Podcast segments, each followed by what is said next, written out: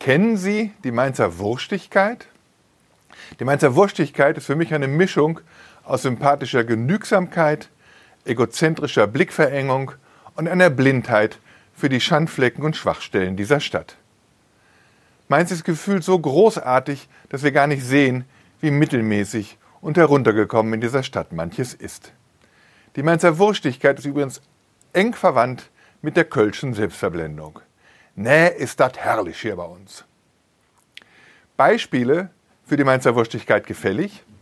Über Jahrzehnte hinweg wurden die Zustände im altmodischsten Museum Deutschlands mit einem glorreichen Titel kaschiert. Weltmuseum der Druckkunst.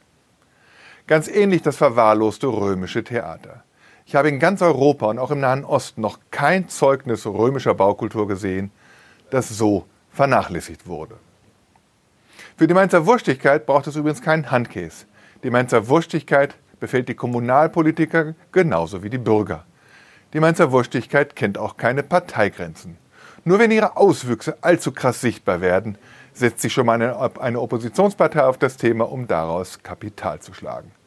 Stichwort das marode Mainzer Rathaus, dessen jahrzehntelange Verwahrlosung nun eine megateure Sanierung zur Folge hat, Ende offen. Dagegen nehmen sich die jüngsten Beispiele, die die Kollegen unserer Lokalredaktion beleuchtet haben, relativ bescheiden aus. Dafür sind sie symptomatisch. In Mainz verschwindet über die Jahre hinweg ein Kunstwerk oder bauliches Kleinod nach dem anderen aus dem Stadtbild und niemanden interessiert's. Mal lässt man ein Kunstobjekt auf einer Wiese verrotten und nennt das fachgerecht einlagern. Mal hält man die Behauptung aufrecht, das Sandsteinportale eines abgerissenen Gründerzeitkomplexes gerettet zu haben.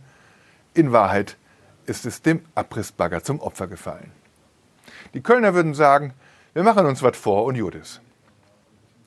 Und das allerjüngste Beispiel, die Mainzer Stadtwerke feiern sich dafür, dass sie einen Straßenzug nach dem anderen mit moderner LED-Beleuchtung bestücken und an die völlig heruntergekommene Beleuchtung am Rheinufer denkt kein Mensch.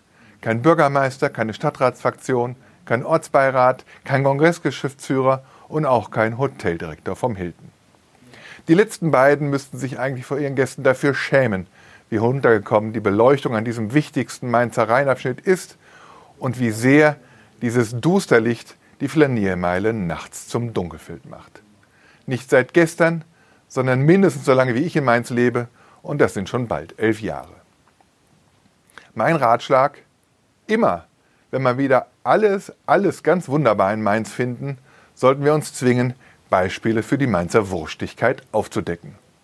Und immer, wenn sich Mainz behaglich im Mittelmaß einrichten will, müsste diese Stadt gezwungen werden, über den Tellerrand zu schauen. Vielleicht sollte der Oberbürgermeister auch einen Beauftragten für Ehrgeiz berufen. Es gibt ja in Mainz sonst für alles mögliche Beauftragte. Aber das wäre dann vielleicht doch ein bisschen viel verlangt.